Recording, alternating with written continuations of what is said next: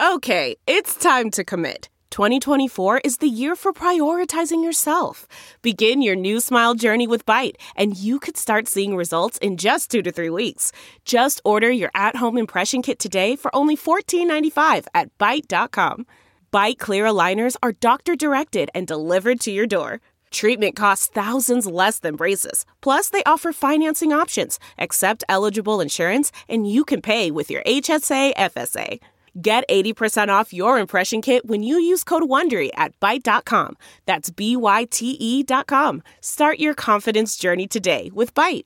Delve into the shadows of the mind with Sleeping Dogs, a gripping murder mystery starring Academy Award winner Russell Crowe. Now available on digital.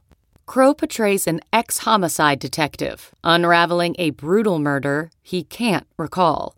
Uncovering secrets from his past, he learns a chilling truth. It's best to let sleeping dogs lie. Visit sleepingdogsmovie.com slash Wondery to watch Sleeping Dogs, now on digital. That's sleepingdogsmovie.com slash Wondery. CarMax is putting peace of mind back in car shopping by putting you in the driver's seat to find a ride that's right for you. Because at CarMax, we believe you shouldn't just settle for a car. You should love your car. That's why every car we sell is CarMax certified quality so you can be sure with upfront pricing that's the same for every customer. So don't settle. Find love at first drive and start shopping now at CarMax.com. CarMax, the way car buying should be.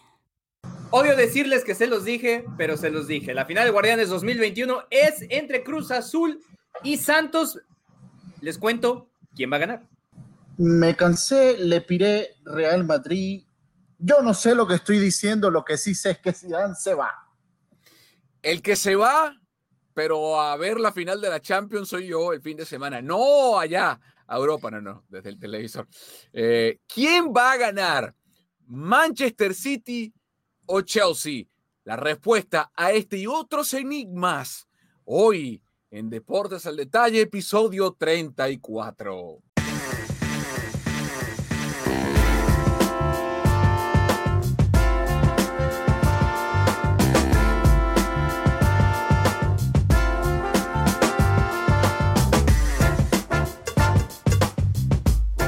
¿Qué tal? Buenos días, buenas tardes o buenas noches, depende de la parte del mundo donde se encuentren. Bienvenidos al episodio 34 de Deportes al Detalle. Carlos Justice, Pedro Andrade quien les habla Carlos Mauricio Ramírez. Señores, llegamos a la semana 34. Lo bueno, todos acertamos a Cruz Azul.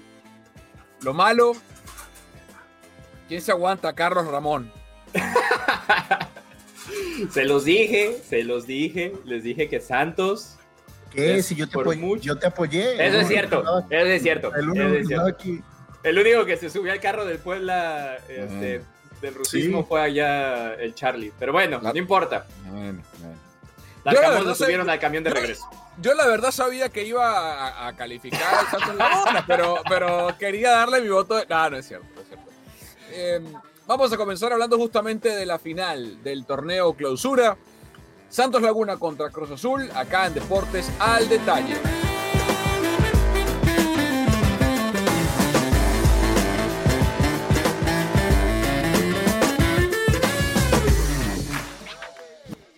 Bien, y mm, llegó Cruz Azul de nuevo a la final contra Santos Laguna.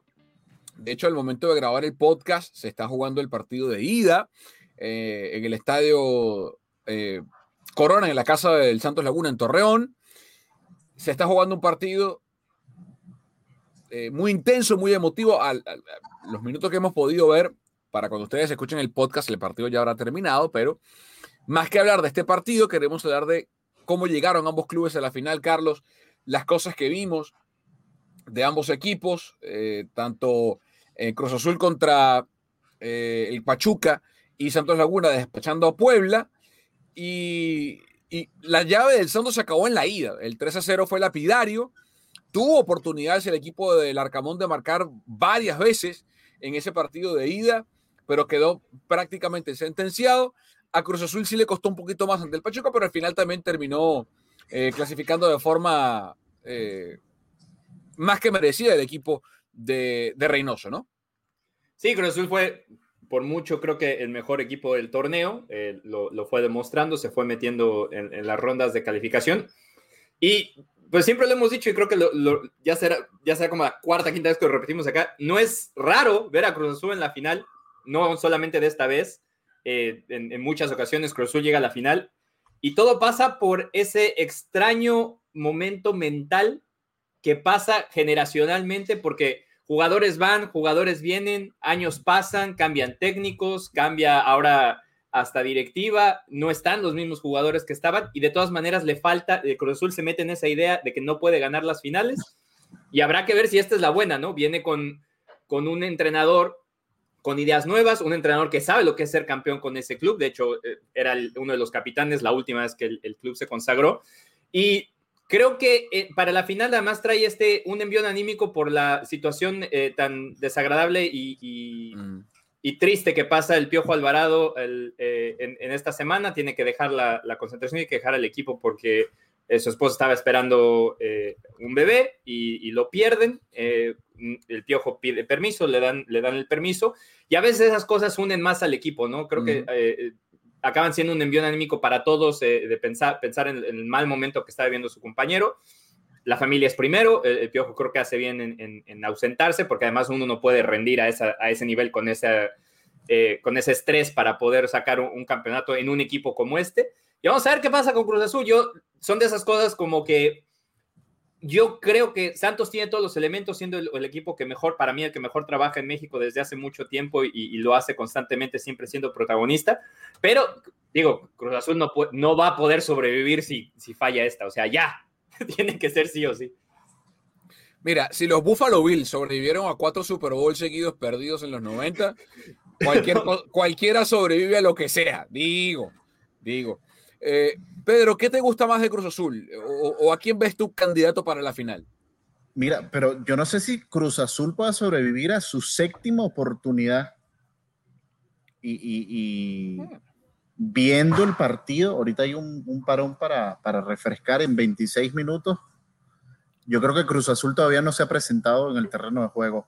Eh, lo que me encanta de este Cruz Azul, en particular de esta, de esta oncena, me parece que tiene uno de los mejores mediocampos de, la Liga Mexicana en este momento.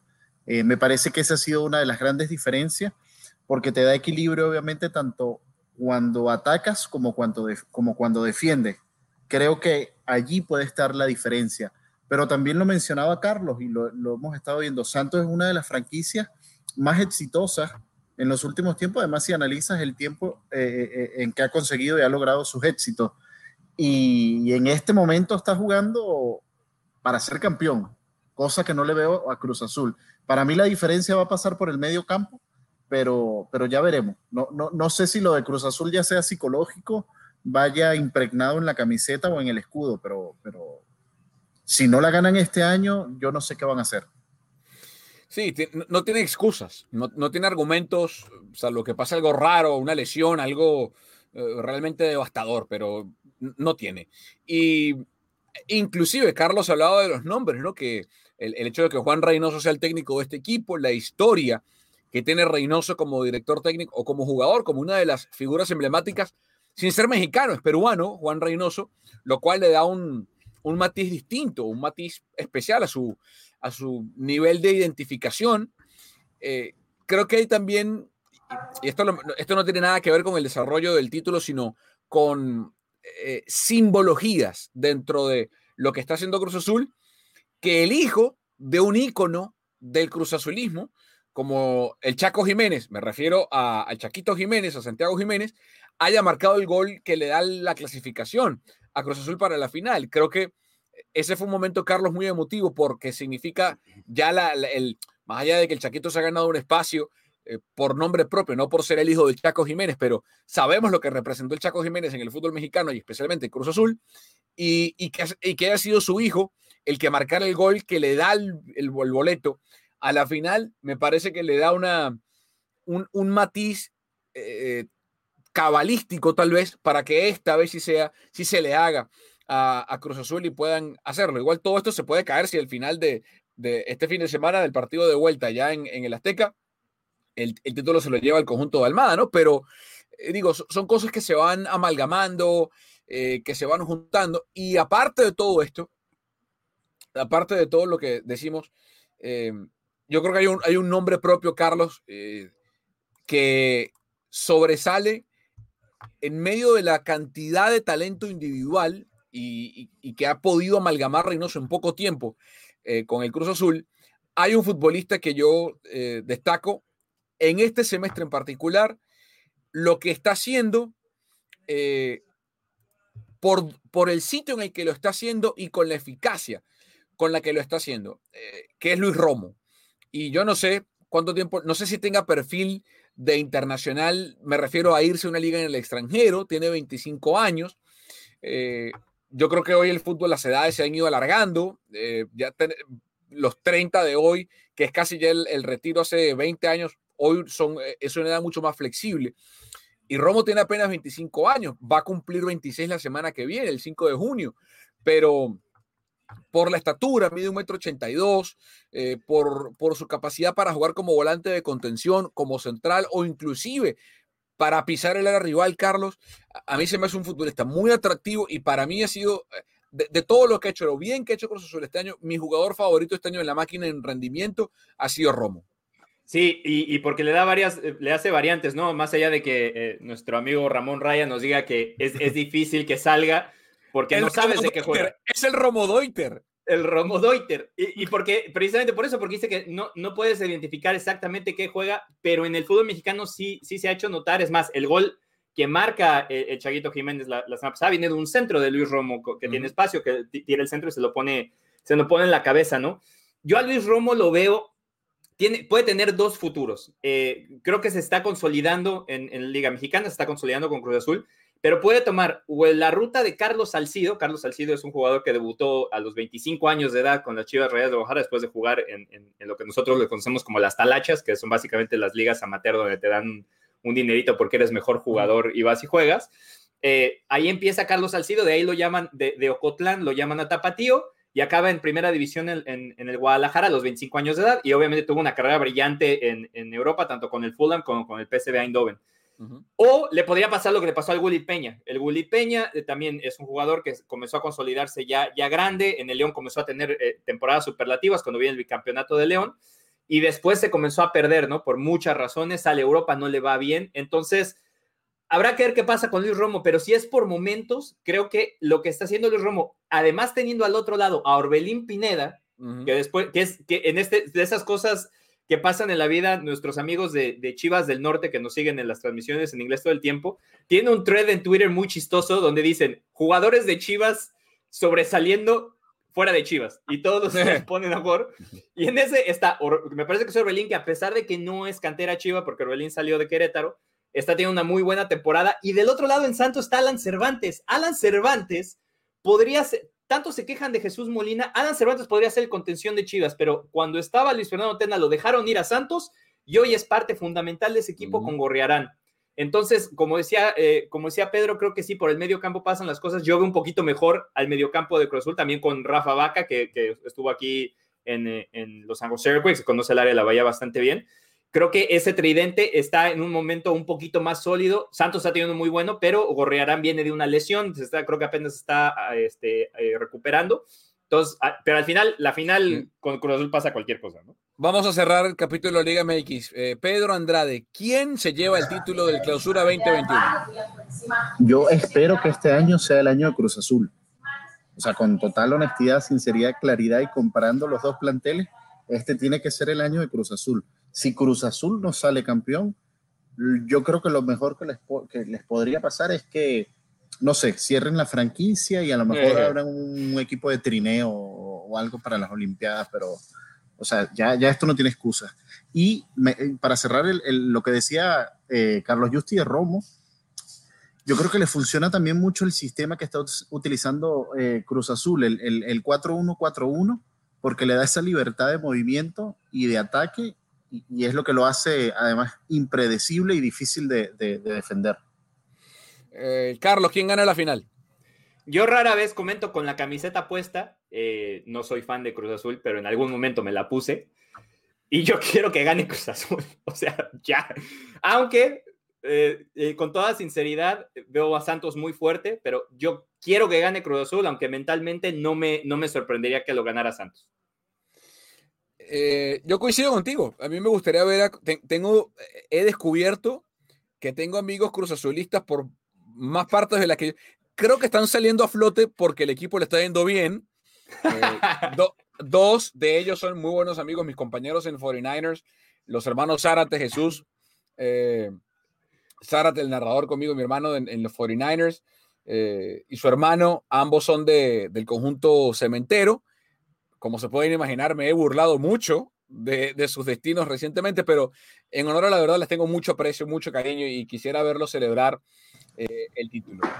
Notas, y, y, creo que va a ganar Cruz Azul. Notas ah, aparte, yo pensé que era que ya te habías cambiado de equipo otra vez. No, chico, no, no. Notas aparte, notas aparte, y con eso vamos a vincular una con la otra. Notas aparte del fútbol mexicano. Que no se acabe nunca el Piojo Herrera. que no se acabe nunca el Piojo Herrera en redes sociales. Primero, el video de presentación que hizo de Tigres tiene 10 de 10. Y el video que hizo ahora, no sé si lo vieron, donde le dice a un aficionado de Tigres que, que en un mes, eh, que, que, él es tuquista y que dentro de un mes va a ser piojista y que el, eh, Guiñac va a meter un montón de goles, para no utilizar la palabra que utilizó. Eh, es una joya el Piojo Herrera en redes sociales, Carlos. Sí, para usar la palabra que dijo el Piojo, un titipuchal. Ajá, un titipuchal de goles.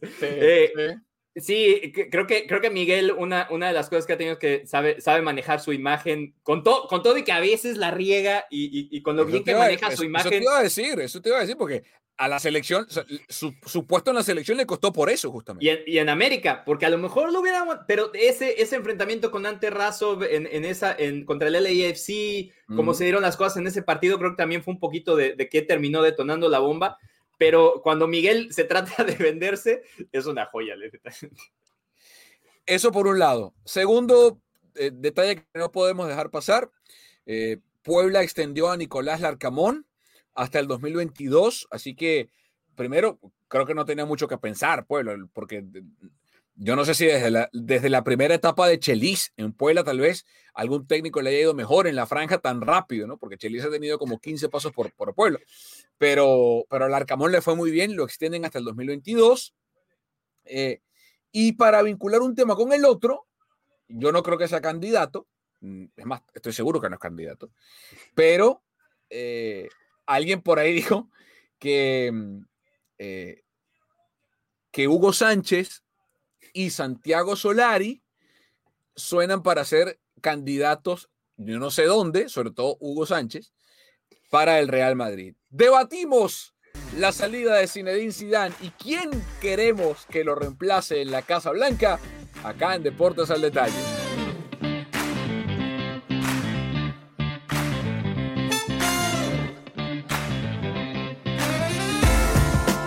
Dicen que las segundas partes nunca son buenas. Yo no estoy de acuerdo con eso. Creo que hay segundas partes muy buenas, ¿no? Eh, la segunda parte de Avengers, de, la última película, el, que fue en dos partes, ¿no? Eh, Avengers Endgame fue muy buena. Rocky 2 fue muy buena. El Padrino. El Padrino 2, eh, tal vez la mejor de, de las tres. Y así sucesivamente. y el tema está en que cuando la primera parte fue tan buena como la de Zidane en el Madrid, era imposible que la segunda etapa fuese mejor o siquiera igual. Eh, estadísticamente hablando, los primeros 149 partidos de Zidane en el Madrid tuvo una media por puntos o de puntos por partido de 2.30. Es una barbaridad, 2.30 puntos por partido. Eh, en esta segunda, en 114 compromisos, sacó 2.04 que no es malo, pero obviamente no es el 2.30. Y se va fracasando en Copa y en Champions, ganando la liga, pero esta vez su partida, Pedro, es distinta, porque en su primera salida, que fue intempestiva, pero que fue gloriosa porque se fue ganando la tercera Champions seguida, cosa que nadie había logrado en la Copa de Europa, en, en el formato Champions, nadie había ganado tres consecutivas en el formato Champions League. Eh, ahora la salida es distinta, ¿no? Porque se va eh, con las vitrinas en, vacías, este año en particular, el año pasado se ganó la liga, eh, con, más preguntas que respuestas. El norte del Madrid está muy borroso. la economía no es, si la del Barça está mal, la del Madrid tampoco es que esté mucho mejor. ¿Qué te parece la salida de Zidane, Pedro? ¿La entiendes? ¿La criticas? Mira, primero para entender la salida de Zidane, yo creo que a Zidane le faltó lo que Guardiola en su momento supo reconocer. Y es que lo que logró, por mucho que quisiera, no lo iba a poder repetir. Eh, Guardiola sacó lo mejor de Messi, Iniesta, Xavi y ese, conglomerado del famoso tiki-taka. Zidane logró tener también bajo su mando el mejor Cristiano Ronaldo de toda la historia, el mejor Modric, el mejor Cross, eh, la potencia de Sergio Ramos, etcétera. Y yo creo que el pecado es que cuando regresó, no supo mirar bien en el vestuario los jóvenes que tenía o la nueva generación que tenía y solamente se quiso ajustar a lo que en el pasado funcionó. Y creo que básicamente ahí eh, quizás también se fundamenta un poco el debacle del Real Madrid y por ende, eh, digamos, el fracaso, yo lo entrecomillo, el fracaso de Zidane en esta segunda oportunidad. Lo que no entiendo de Zidane es cuando él dice que no se siente arropado por el club. Yo no sé si el técnico del Real Madrid no se llamara Zinedine Zidane, aguantara después de haber perdido con un segunda vez en la Copa del Rey. Yo no sé si no se llamara Zinedine Zidane.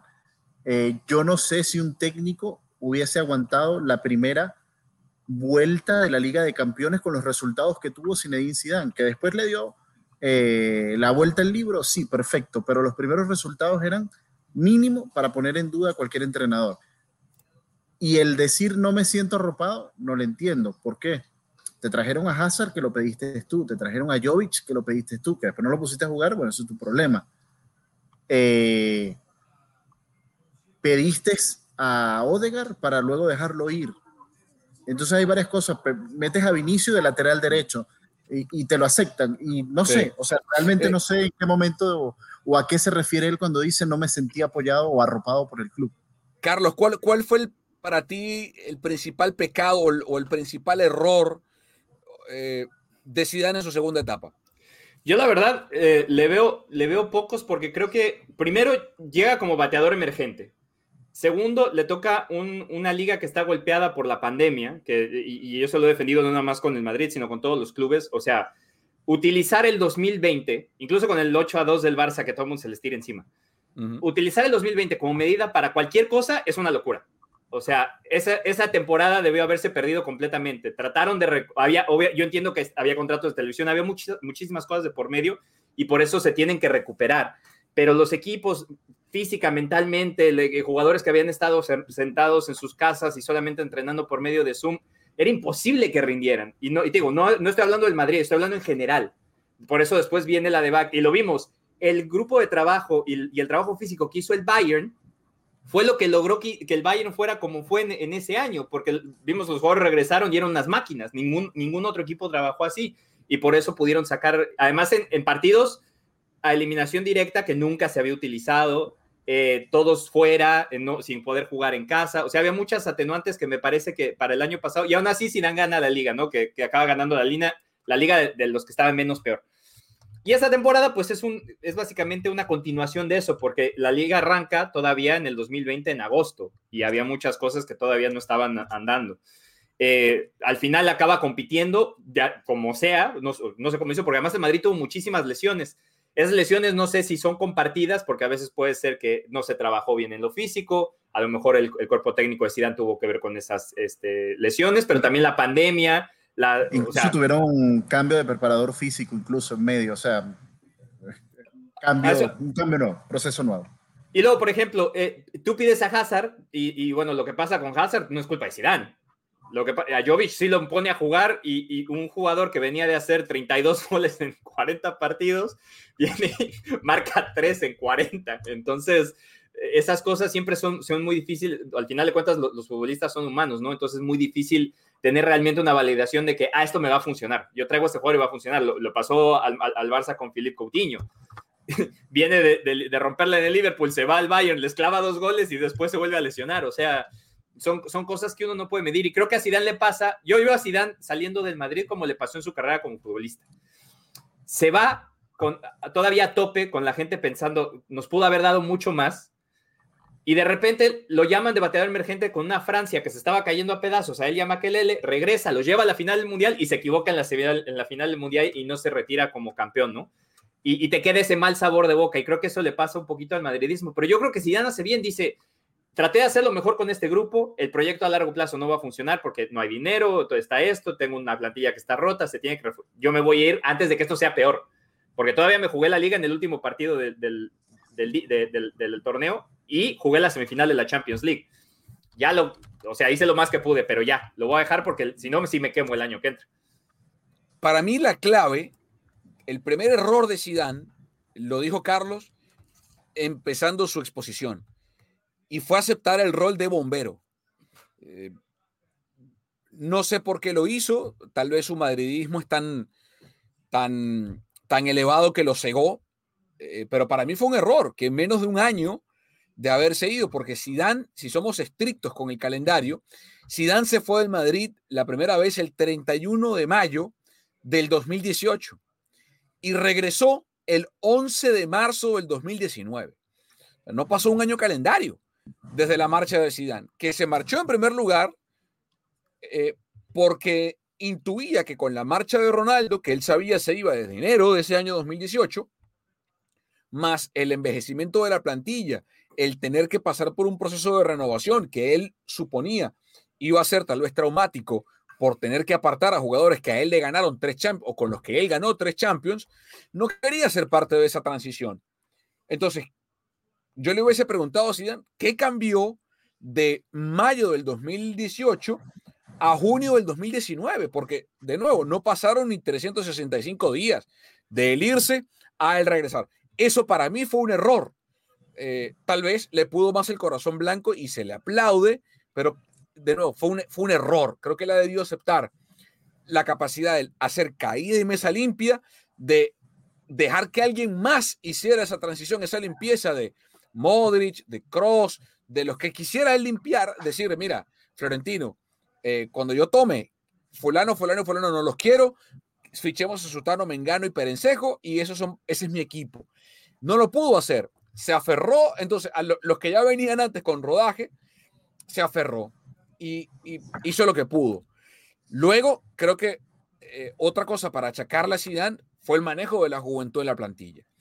Porque uno ve de puertas para afuera lo que hacen jugadores como eh, en el Inter de Milán, Reguilón en el Tottenham, eh, jugadores que, que han salido del Madrid y que han rendido mucho, Llorente en el Atlético de Madrid, Brahim, la lista es muy larga de jugadores que no están en el Madrid que deberían estar por su juventud y rendimiento, versus otros que están y no deberían estar por su edad y rendimiento. Marcelo, por solamente nombrarles a uno. Eh, la salida de Bale y de James creo que no se pueden cuestionar, más allá de que James eh, hizo cosas interesantes con el Everton, no terminó de ser una figura eh, que llevara al Everton a, un lugar sobre... el Everton terminó siendo más de lo que el Everton ha sido siempre, no, le pasó por encima al Leicester o al Chelsea, se quedó en su, en su sitio habitual, un poco de top 10, digamos, que es donde ha estado en la última década, e igual Bale con el Tottenham, que le fue hasta peor. Esas son las dos cosas que yo creo que manejó mal Zidane y que hoy lo apartan del Madrid eh, con un mal sabor de boca. Y la atención se gira hacia quién debe suplir a Zinedine Zidane. Voy a lanzar nombres, lancemos nombres y debatamos entre los tres a ver qué nos parecen estos candidatos. Comenzando con el que yo creo que es el más evidente por posición, nombre y estirpe, que es Raúl González, el técnico del Castilla y quien seguiría exactamente el mismo proceso de Sidán. Leyenda del conjunto blanco, director técnico del Castilla, sin pena ni gloria, porque a yo vi a Sidán dirigir el Castilla en el 2014, estaba, Solar era técnico de la sub-20, Zidane era el técnico del Castilla y, no pasaba nada con Zidane en ese momento como entrenador. O sea, no se podía presumirlo en lo que se iba a terminar de convertirse. O sea, nadie podía decir, ah, Zidane en el Castilla con lo que está haciendo vamos a ganar tres Champions seguidos. Eso, no lo vio nadie. Eh, ¿Qué opinamos de Raúl González como sucesor de Zidane, Pedro? Eh, para mí una moneda al aire. Y es una moneda al aire hasta que lo coloques. Es, el mismo caso y el mismo efecto. Tú lo, tú lo mencionas, Zidane pero va lo mismo, es el mismo caso incluso Guardiola, jugadores que pasan de ser jugadores ahora a ser eh, técnicos. Eh, yo creo que la gran ventaja que tiene Raúl, uno, conoce la casa, dos, es leyenda, tres, es apasionado por el Real Madrid y yo creo que su nivel de exigencia se va a adaptar a eso. Eh, ¿Que es una aventura? Sí. ¿Que puede salir bien y mal? Sí. Pero para eso están, ¿no? O sea, hay que tomar el paso. Ahora, tú hablaste de, Hugo Sánchez. Déjame decirte, Hugo Sánchez. Hugo Sánchez sí mandó un mensaje de texto. Hugo Sánchez está loco. Lo que pasa es que Hugo Sánchez, Hugo Sánchez, Hugo Sánchez, Hugo Sánchez vive en Hugo Sánchez vive en el planeta de Hugo Sánchez. Está bien, no tiene chance Hugo. ¿Desde cuándo lo dirige Hugo Sánchez, Carlos? 2011, 2010. Desde el 2000, ajá, cuando dirigió a Pachuca, fue el segundo equipo. Hugo Sánchez es una leyenda del fútbol mexicano fue el pentapichichi. Lo que tú quieras. Pero, o sea, no, tiene, ningún chance de dirigir al Madrid. Ninguno. A mí si me hubieran dicho, a mí si me hubieran dicho que Hugo, después de ser bicampeón con Pumas y llevar a México a, espérame, a, tercer lugar en la Copa América en el 2007, metiéndole seis a Paraguay, metiéndole tres a Uruguay, lo hubieran llamado en Madrid y hubiera dicho, bueno, puede ser. Además, como estaban las cosas en el Madrid en el 2006, en el 2007, que estaba Juan de Ramos y no sé quién más que llamaron en ese entonces, podía haber ido Hugo, pero hoy, no. Aunque sería muy entretenido. Y para regresar, y para, perdón, y para regresar con Raúl y con esto cierro, la opción Raúl es la opción más económica. Hugo Sánchez no dirige desde el 2012 a Pachuca. Dirigió a la Almería 17 partidos. ¿Qué estamos hablando? No, no, no. A mí lo de Raúl, a, mí lo de Raúl me, gusta la idea. Creo que se ha demostrado con el tiempo que todos los exjugadores que llegan a su club, de, ese, de ese tipo, ¿no? De, ese tipo de, jugador, tiende a irles bien. Normalmente les va bien. O sea, obviamente. Menos Lampard. Pero es que Lampard, creo que sí se apuró, pero lo vemos. Por ejemplo, ¿sabes a quién le va a ir así? A Steven Gerrard. Steven Gerrard no se apuró. Pero, casi seguro que cuando llegue, a Liverpool, cuando llegue a Liverpool le va a ir bien. Lampard no había tenido tanto paso ni siquiera con las, con las inferiores del Chelsea. Creo que ahí fue el. Aquí Raúl, por lo menos, ya. ya o sea, Lampard dirigió. Y yo, y yo creo que estamos viendo el, el, el, deporte global suele ser, en general, digo, suele ser eh, de imitaciones, de copias. De cuando alguien encuentra un yacimiento de petróleo en cualquier deporte, todo el mundo quiere empezar a excavar en su patio trasero a ver si consigue el mismo yacimiento, ¿no? Eh, y, me refiero al caso del Barça con Guardiola. O sea, el Barça puso a Guardiola por apuesta de la porta y terminó convirtiéndose en el monstruo que hoy es, ¿no? Eh, y desde entonces, la tendencia es cada vez más de que estos grandes jugadores, los clubes que los catapultaron a la fama, les dan la oportunidad para que lo que lograron en la cancha como jugadores lo, emulen en el banquillo como técnicos. Pero, Guardiola sí existía. Pero sí existía antes de Guardiola. Pero ahora, o sea, claro, pero ahora eh, hay un boom post Guardiola. O sea, hay, hay un boom de, bueno, ¿quién es el próximo Guardiola? Porque después de Guardiola, o sea, Zidane hizo incluso cosas que Guardiola no hizo, como ganar tres Champions seguidas. Zidane no marcó un estilo de juego, no dominó el fútbol global como lo dominó el Barça de Pepe en el 2009, 2010, 2011. Pero lo que, lo que, o sea, por ejemplo, ¿qué sentido tuvo lo que hizo la Juventus con Pirlo? Nada. Absolutamente nada. ¿Qué sentido tuvo lo que hizo el Chelsea con Lampard? Muy poco. Por lo menos Lampard dirigió el Derby County en la, en la Championship e hizo algo interesante porque dirigió jugadores canteranos del Chelsea como, como Abraham o como Mason Mount. Pero hasta allí, o sea, Lampard no tenía los quilates para dirigir y le fue mejor de lo que yo pensaba que él iba a ir. En el año 1, en el año 2 estrelló a la nave cuando le tocó, le tocó fichar y enfrentarse a un vestuario de jugadores que cobraban una millonada y que, epa, ya va, ¿y qué pasó aquí? Se le cayó y llegó un tipo como tú que le vean lo que pasó. Entonces, ahora, ¿qué me preocupa a mí de Raúl? Uno, lo van a medir con la vara de Sidán. Y, y, sin poder fichar, o sea, con una plantilla que, tiene que, o sea, porque por ejemplo, la, idea de lo que pasa con, todo pasa también por los proyectos, ¿no? O sea, Guardiola llega con la mejor generación del Barça, que además él ya había dirigido, y estaban todos juntos, no los tuvo ni que armar, estaban todos juntos, los movía todos juntos, ya. A Zidane le toca una gran plantilla que la sabe gestionar porque él, eh, porque la, sabe hacer con un cristiano superlativo que le daba el plus, y lo, y lo hace bien, ¿no? Entonces creo que los equipos que llegan con equipos ya armados o que ya están en, en, esa eh, curva, curva ascendente de rendimiento, les va bien. Acá Raúl sí, lo, a, mí lo, a mí lo que me preocupa es que tiene que renovar y, limpiar casa y normalmente en ese proceso es, es muy difícil que te vaya bien.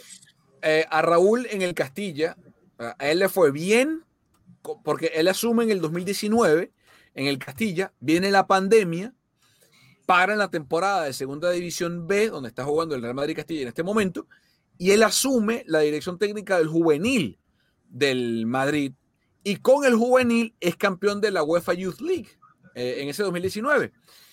Eh, le fue muy bien, pero este año con el Castilla le, le, fue mal porque no pudo subir al equipo a segunda, que era lo que pretendían. Se quedó en semifinales, perdió con el Ibiza en semifinales. Entonces, eh, Conocimiento de la cantera tiene, porque los ha dirigido. Ninguno de los jugadores que están en cantera hoy en día son, o sea, no hay un Raúl en la cantera del, no hay un Raúl, no hay un Morientes, no hay un eh, Guti, un Guti, Casillas. No, no hay, o sea, no hay, al menos en este nivel, no, no los tiene, porque si no el equipo hubiese subido con él de la mano, ¿no? Em, entonces, a mí como nombre me parece interesante, por costo igual, creo que está verde, todavía. Creo que le falta eh, un par de campañas con el Castilla. Segundo nombre, y que se ha puesto más sobre la palestra en horas recientes por su actualidad, que es Antonio Conte, el italiano, campeón con el Inter, se desvincula dos días antes de que Zidane se desvincule de la del, del Real Madrid. Todo parecía apuntar a que Conte, después de haber ganado los Scudetto con el Inter, iba a seguir, pese al, fracaso en Champions, pero a ver, destronó la Juventus después de una década de sucesión de éxitos del conjunto bianconero. ¿Qué más, qué más argumento para que Conte siguiera en el Inter, no? Más allá de algunos roces que tuvo con jugadores y, en fin. Pero de un día para otro, Conte no va más y resulta que a los dos días se va ¿no? Entonces, como que dos más dos son cuatro, Pedro, ¿no? ¿Te gusta Conte o no te gusta Conte, Carlos? Ah, no sé. Lo, porque, lo que pasa es que, salvo Angelotti, salvo el caso de Angelotti, a los técnicos italianos, eh, no, al contrario, a los técnicos italianos les ha ido bien en el Madrid.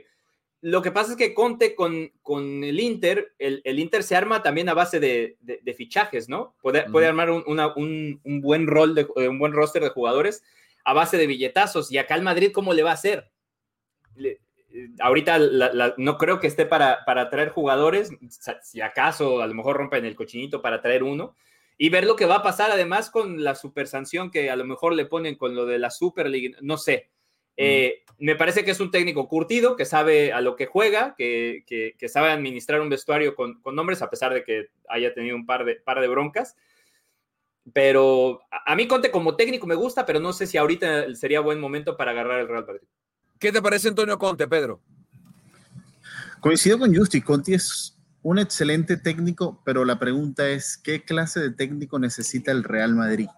O sea, ¿qué tanta libertad va a tener este técnico en el proyecto que va a desarrollar ahora el Real Madrid?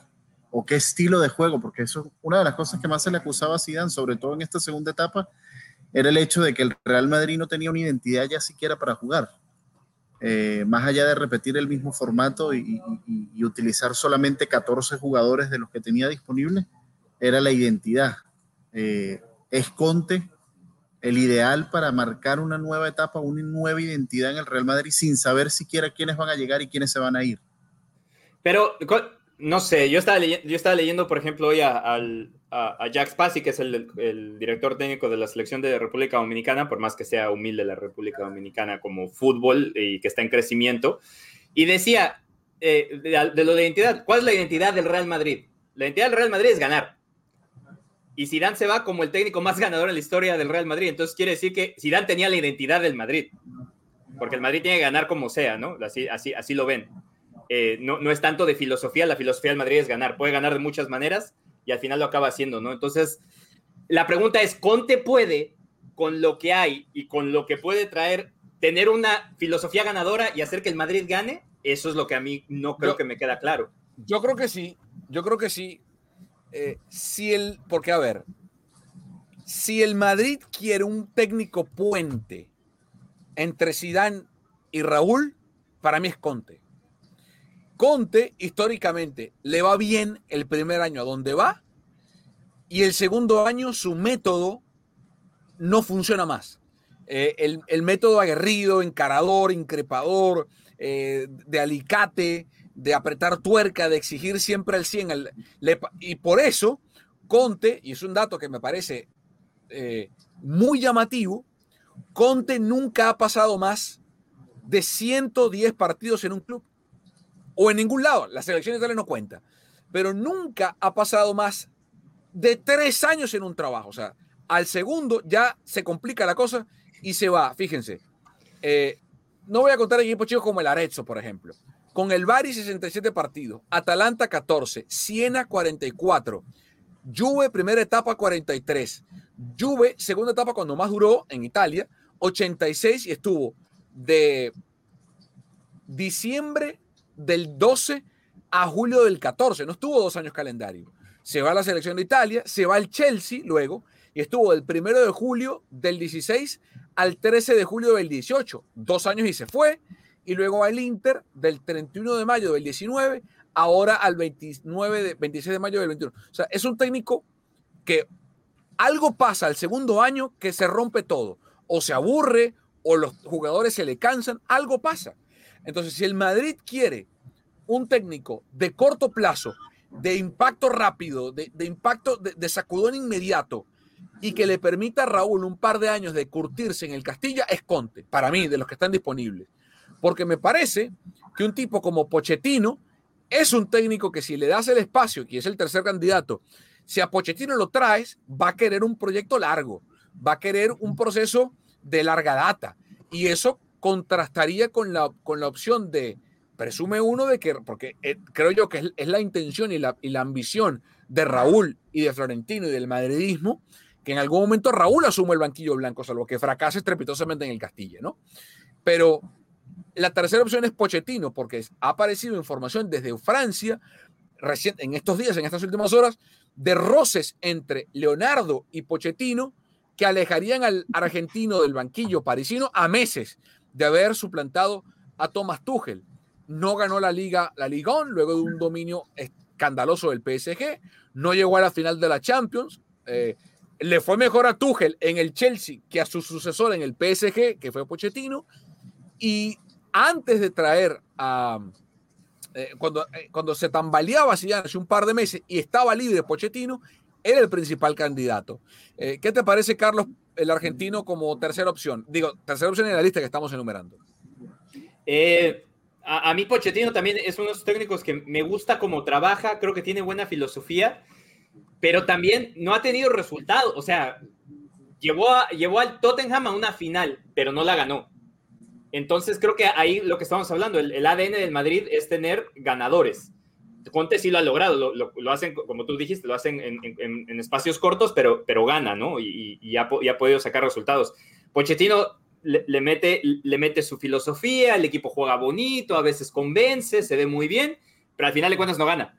Se queda siempre a la orilla. Entonces creo que eso, a la hora de pensar el Madrid en un proyecto largo con, con Pochettino, no creo que le alcance.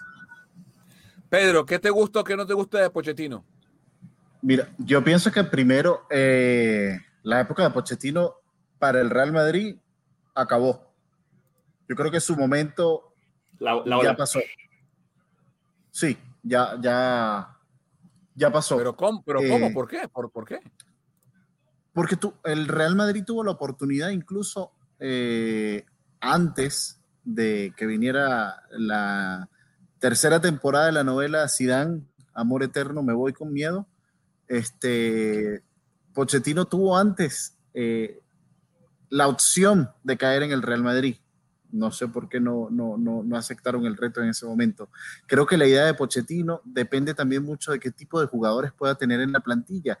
Y aún así teniendo a los mejores, entre comillas, en el PSG, fíjate lo que, lo, lo, lo, que ocurrió. O sea, nuevamente pero, pero, fue un interinato, pero fue un interinato. O sea, ah, eh, pero fracaso así. Y, vamos a lo mismo. ¿Quién quita que en el Real Madrid no fuese un interinato? Lo, dices tú. No, pero, pero, pero me refiero a que llegó, llegó a mitad de temporada. O sea, el PSG, y no es una excusa, el PSG que tomó Pochettino no fue su PSG. Igual, Tuchel con el Chelsea no era el suyo y lo está llevando a la final de la Champions. Eh, pero por lo menos, o sea, ¿qué le respeto yo a Pochettino? Ha dirigido equipos pequeños porque el, Español es un club pequeño, el Southampton es un club pequeño, el Tottenham es un club con historia en Inglaterra, pero que no opera como un club grande. O sea, el, Estado Nuevo es una belleza, es una monstruosidad de lo hermoso que es, es, espectacular, pero el Tottenham es, es, como, es como la versión del fútbol inglés de los Green Bay Packers. Ganan, porque ganaron un Super Bowl en el 2010, pero no invierten, o sea, eh, al, punto que están a punto de perder a Harry Kane, van a perder, invirtieron en Mourinho y en un par de jugadores recientemente, pero cuando Pochettino, los 293 partidos que dirigió Pochettino al Tottenham, no hizo nunca una inversión pesada. Creo que eso le convendría al Madrid porque ha demostrado Pochettino que con clubes que no invierten, al menos compite, porque lo único que ha ganado ha sido la Copa de Francia y la Supercopa de Francia ahorita con el PSG. Son los únicos títulos de Pochettino como entrenador, pero de nuevo ha dirigido al Español, al, al Southampton y al Tottenham en épocas de vacas gordas como el Liverpool, el City, el United, el Chelsea, el Arsenal, y, y sin embargo llegó hasta la final de la Champions con el Tottenham. Claro, porque distinto es competir con Mbappé delantero que con Vinicius yo, yo, yo, yo, o sea, yo creo que a pesar del interinato, eh, lo, que le, lo que le pasa, a mí lo que le pesa esta temporada es no ganar la Ligón. Sí, sí. O sea, como sea, como sea. No, pero, pero la Champions es más complicada. O sea, la, Champions tiene. tiene, la Liga es, tu, obligación. Pero la Liga la, tiene que llevar, la tiene que llevar robada y menos con el Lille. O sea, cuando tú ves la plantilla del Paris Saint-Germain y la plantilla del Lille, es imposible que se le haya ido en la Liga, si, ya digo, en Champions te puede pasar cualquier cosa. Puedes tener un, como le pasó al Barça. El Barça tiene un mal día con el PSG, el PSG le pasa por encima ese día y después tiene un buen partido en la vuelta, que era como uno más o menos hubiera esperado que fuera. Y, es, y eso acaba, ya te pasa factura y ya no hay forma de regresar. Le pasa al Madrid, el Madrid en la semi, después de tener un, jugar muy bien contra el Liverpool, no le eh, pone a Ramos, Ramos está fuera de forma y, y, es una coladera y el Chelsea acaba pasando. Entonces, eso no creo que le puedas achacar tanto la, la, Champions y más como dice Carlos cuando llega como emergente. Si hubiera tenido todo el proceso, está bien. Pero perder la Liga, uff. Yo los invito, los que están escuchando el podcast, los reto a que nombren tres jugadores del Lille. Eugenio Pisuto. Tres. No, que, que jueguen. ¿Tim Pisuto no juega, Tim Wea sí juega. Es más, es más, los retos, no, a nosotros sí, pero los retos los que nos escuchan. ¿Cómo se llama el técnico del Lille? O sea, para darle más validez a lo que apunta Carlos, Christophe Gatier, el técnico del conjunto eh, de los perros rojos del, del Lille. Eh, por ejemplo, el, y se van a acostumbrar a este porque lo van a escuchar ahora, ya fichó, el, el portero del Lille este año, Mike Magnon, es el nuevo arquero del, del Milan, porque Gigi Donnarumma se va queda como agente libre. Eh, vamos a ver cómo le dan el Milan al muy buen portero de 25 años. Un jugador que fracasó en el Bayern luego de que pintaba para ser la gran promesa del fútbol de Europa, recaló este año en el Lille y se reencontró como Renato Sánchez. Tiene apenas 23 años. Contra eso perdió, contra ese equipo, perdió el, conjunto del PSG de la liga. Eh, el jugador que más goles metió de la delantera fue Burak Yilmaz, que tiene 35 años metió 16 goles. Burak Yilmaz. Eh, entonces sí, no le fue bien a, digamos, perder la liga contra este, con todo el respeto. Le, fue muy bien y, le, ojalá le vaya genial. Es fantástico y me encanta. Me encanta que Lille haya ganado la liga. Pero... Claro, pero, pero, o sea, pero eh, el canadiense Jonathan David, con 21 años, fue una de las figuras del Lille. Entonces, bueno, em, tres candidatos. Raúl, Conte, Pochettino. Eh, y luego aparecen otros, otros nombres en la prensa española. Por ejemplo, hay quien menciona a Xavi Alonso. Xavi Alonso está, en, un proceso igual de formativo para mí que, que Raúl Eh, Joachim Love, no sé si luego de tantos años en formato selección quiera reinsertar o quiera insertarse, más allá de que va a quedar libre después del Euro con Alemania, insertarse en el ciclo de, clubes. Eh, no, no sé, o sea, no sé. No sé. Y otro candidato era Alegri, pero Alegri ya firmó con la Juventus, lo presentan este viernes, así que también queda descartado Maximiliano Allegri, que nunca debió haber sido de la Juventus, eh, y ahí están pagando los platos rotos por, haberlo, por haber salido de él. El experimento Sarri medio le fue bien y con fue un desastre. Entonces, bueno, eh, cerramos el capítulo Zidane con esta con pronóstico. ¿Quién lo va a reemplazar? Si Pedro Andrade, es más, no pronóstico, sino si Pedro Andrade fuese Florentino Pérez, ¿a quién pone de técnico del Madrid? Raúl. Carlos Justiz. Eh, yo llevaría a Conte para proteger. Si, si quiero tanto a Raúl de verdad como madridista, yo, yo aguantaría el golpe todavía y llevaría a Conte. Eh, yo coincido con Carlos. Creo que lo que el Madrid necesita hoy es un sacudón. O sea, el Madrid necesita su versión de Kuman en el Barça. Un tipo que limpie plantilla, enderece físicamente el plantel, que no tenga ataduras emocionales con el Madrid, que se le sea fácil decirle a los que tiene que decirle, a los Marcelo, a los Modric, a los Cross, a los bueno, Modric lo acaban de renovar, así que bueno, ahí, valió. Pero, no, no, pero, para Marcelo sí. Pero es, que no digo, pero, es que, yo no digo que limpien a Modric, pero tienen que cambiar el discurso, eh, eh, quien sea que venga, cambiar la, estructura, la forma de jugar. Lo interesante de, eh, es, o sea, Conte no tiene ningún tipo de, de, de, inversión sentimental con el Madrid. O sea, le importa un pepino. Si, si le dicen algo, nada. Y con los jugadores. Por eso, con, el equipo y con los jugadores. Con nadie, o sea, viene limpio. Kuman sí tiene con el equipo porque es una figura del, del barcelonismo, pero igual, no tiene ningún tipo de, o sea, no jugó con, no tiene nada de atadura con el Barça. Insisto, como, como vínculo directo con el, plan, con, la, con el plantel que Raúl sí tiene, ¿no? Eh, creo que para ese trabajo que es necesario en el Madrid, Conte es el ideal, porque además ha dado resultados en el corto plazo, es un ganador comprobado, ganó en el Inter, en la Juve, en el Chelsea y ganó por un periodo corto. Eh, de hecho, su, promedio de estadía en clubes es un año y, dos meses, o sea, es el promedio entre los que ha estado, en fin. Eh, y eso le permitiría darle maduración a Raúl para que venga después. Porque, insisto, creo que Pochettino, más allá de que se le va mal, lo corren y, se acabó. Eh, él va a querer un proyecto un poco más largo, tres, cuatro años de contrato con el Madrid, ¿no? Em, o también si quieres un Kuman, para hacer más exacta la figura de Kuman, tráete Hugo Sánchez. ¡Oh, chico! Pero Kuman venía dirigiendo la selección de Holanda, Pedro, y le llevó a la final de, la Nations League y la perdió contra Portugal y dirigió al Everton. Hugo no dirige desde, que, desde el 2000, va para 10 años que no dirige, hermano. Y ahora la última pregunta, ¿quién crees que va a ser el técnico del Madrid? Una cosa es lo que uno quiere o, o lo que uno haría, yo también pondría Conte. ¿Quién creemos que va a ser el nuevo técnico del Madrid? Porque hay un par de nombres que están ahí escondidos como Rudy García, el técnico del León, que tiene raíces españolas, que se queda también libre, ¿no? Um, les mencionaba el caso de Joachim Love. Eh, si quieren volver a, las andanzas portuguesas. Eh, Emery.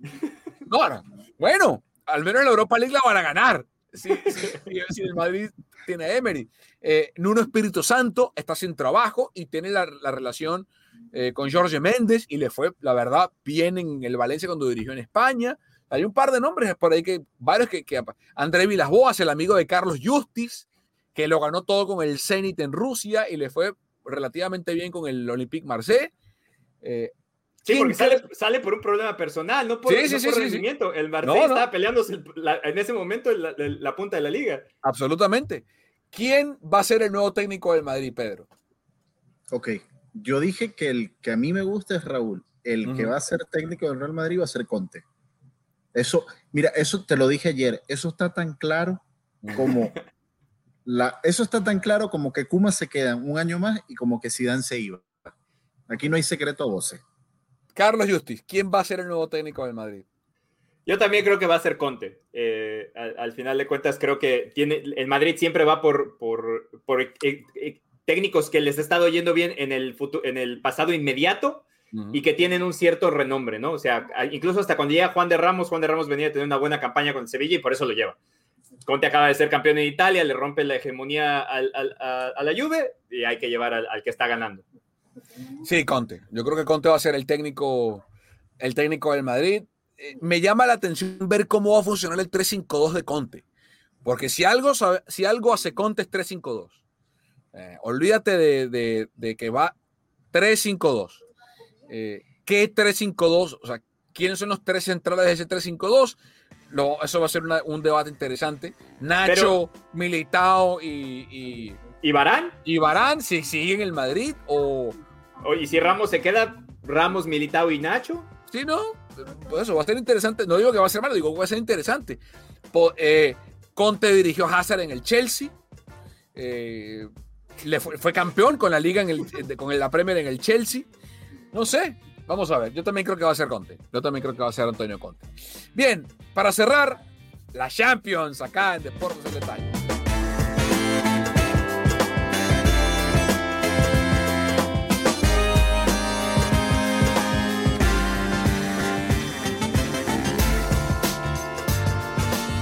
Bueno, el Chelsea va a ganar la Champions. Se acabó el debate. Ya. Ese es todo el segmento. Hasta la semana que viene, señor. No, mentira. Eh, ¿Quién gana la Champions, señor Justice, este sábado? Eh, muy, a tu, muy a tu dolor, pero yo sé que tienes sentimientos encontrados. Yo sé que tú tienes sentimientos encontrados. O sea, la, realidad es que muy de Chelsea, lo que quieras, pero Pepe está en el, City. Yo amo a Pep. Y, les, voy a, contar algo. Esto es cierto, totalmente cierto, como todo lo que les digo.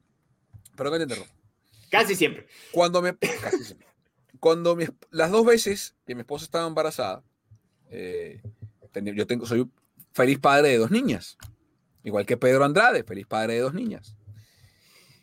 Yo le dije a mi esposa, traté de convencerla dos veces de que si era varón, yo le quería poner a mi hijo Josep.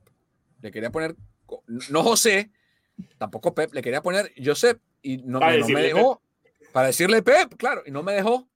La convencí de que le pusiéramos como no le gustó Pep, Josep la convencí de que fue, si era varón, le íbamos a poner Xavier Andrés. O sea, Xavi e Iniesta juntos en el mismo nombre, Xavier y Andrés. Pero bueno, Dios no quiso darme a un varón, me dio a Lara y a Sofi, que me hace el hombre más feliz del mundo igual. Eh, continúa. E, e, ese es el nivel de amor que tengo por Josep Guardiola, que estaba dispuesto a ponerle a mi hijo varón, Josep Ramírez, pero no pasó. Yo, hablando de anécdotas, eh, mi esposa es fan del béisbol. Ella, ella creció siendo fan del béisbol. Se ha involucrado mucho, obviamente, con el fútbol eh, conforme ha crecido. el amor que ha agarrado es por la selección mexicana, no por ningún club, porque obviamente yo soy muy malo con los clubes. Pero después de ver All or Nothing del Manchester City, dijo: Yo quiero una camiseta del City. Del City. Y dice: Yo soy del City. Y le dije, ¿por qué? Y me dice, hay algo, o sea, aparte de los fanáticos que me pareció una historia muy cool, este, el equipo, el epílogo, se llama, el, técnico, el, técnico se ve que es muy buena onda, y cuando digo el técnico se ve buena onda, me dio mucha risa.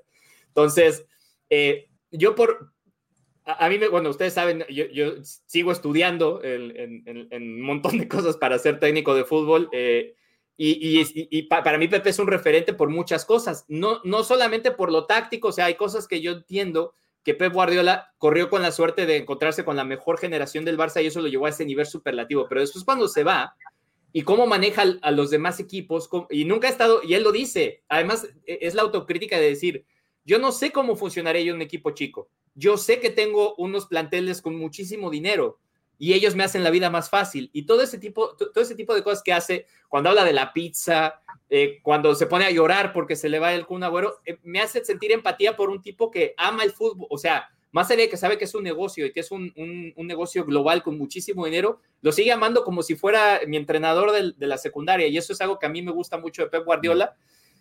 Y además el City juega muy bien y está jugando contra un equipo que conoce, pero es el único equipo que se le ha indigestado horrible esta temporada. Entonces, lo veo complicado. Yo sí creo que por fin se le va a hacer a Pep. Son así como ahorita estoy diciendo que Cruz por fin se le va a hacer, creo que por fin se le va a hacer al City. Pero quién sabe, ojo con el Chelsea. Pedro, ¿quién gana la Champions? El City. Para mí la gana el City, pero en papeles los dos equipos están muy parejos. Los dos equipos presumen de una muy buena defensa y además en el ataque la diferencia que el City le sacó al Chelsea, creo que son dos o tres goles eh, eh, de más.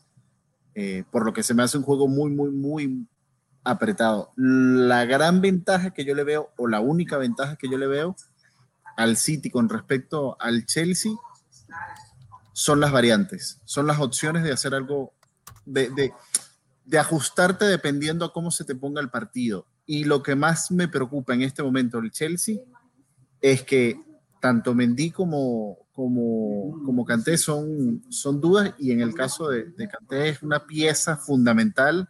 O sea, no hay un jugador en el Chelsea que pueda o que sea capaz de reemplazar, ni siquiera uno. Pero, ahí te va, pero, pero, ahí te va, amarrar, amarras a cuatro jugadores, amarras a cuatro jugadores y los vistes como Kanté y no te van a servir.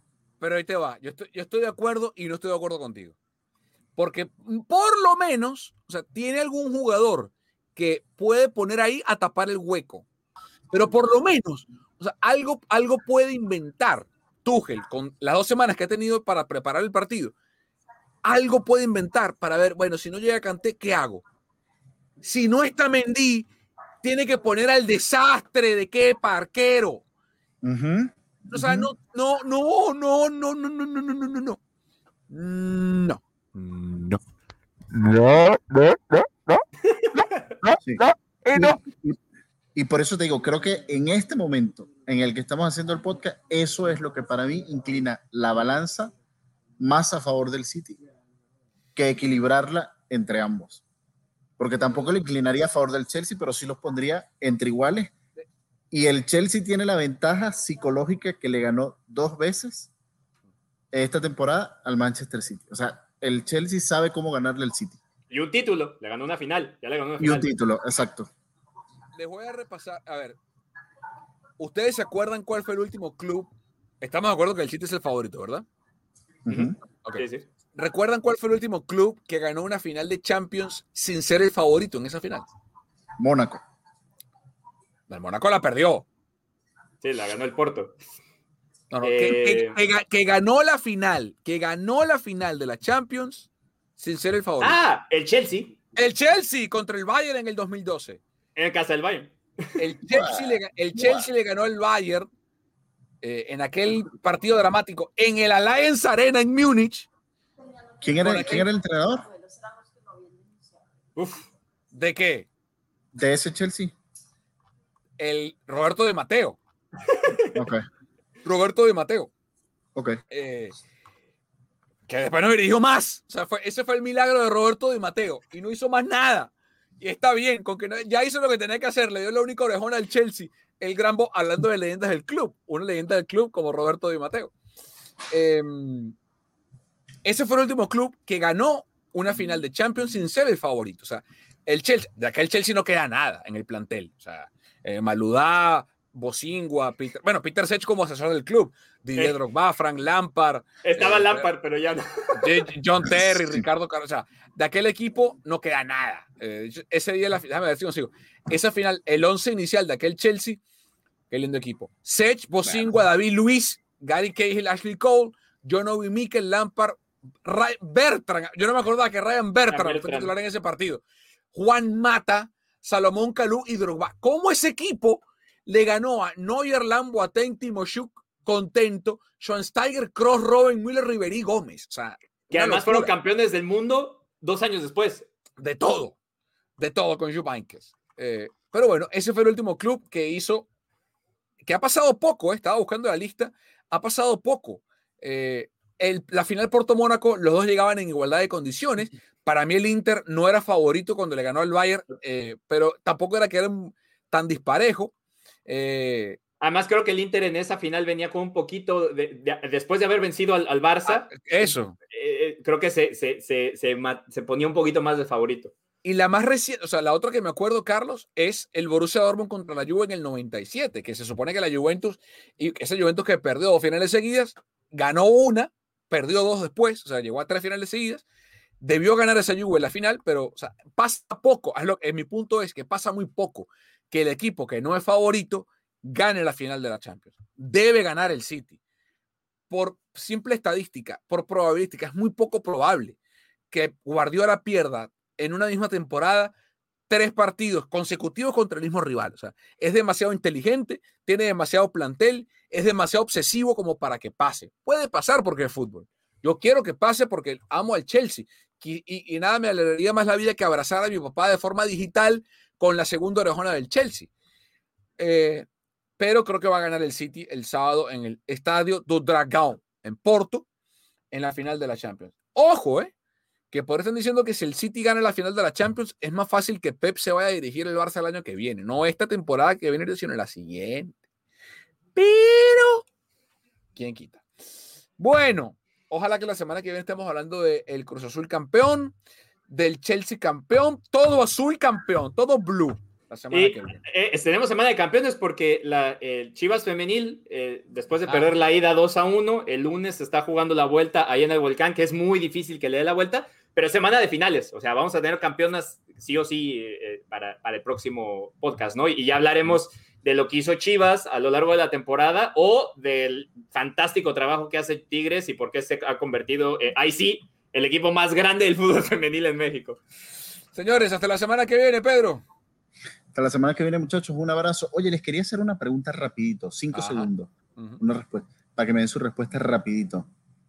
El Utah Jazz no va a ganar la NBA, Pedro. No, no, no, no, no, no, no. Ah. Iba a hablar de eso, iba, a hablar de San José. ¿No les preocupa un poco el hecho de que San José ahora tenga exceso de fútbol, pero nadie le como bendita pelota? Nadie. No le peguen al arco. Nadie. Después, después que este sábado le ganen al Galaxy allá en Carson, hablamos. Ok. Es, más, te lo voy a pronosticar. Gol de Kate Cabo, gol de Wondolowski, gana San José 2 a 1. Ahí el gol de, es Javier. El gol de Galaxy. Javier, Javier. Javier. Javier. Javier. Sí, Javier. Eh, pero bueno. Hasta la semana que viene, señores. La semana que viene, y bueno, pues a ver si nos ponemos de acuerdo el sábado. Digo, el sábado a la hora que es la Champions lo podemos ver juntos, ¿no? Sí, sí, sí, sí, sí, sí, sí, Esto fue Deportes al Detalle, episodio 34.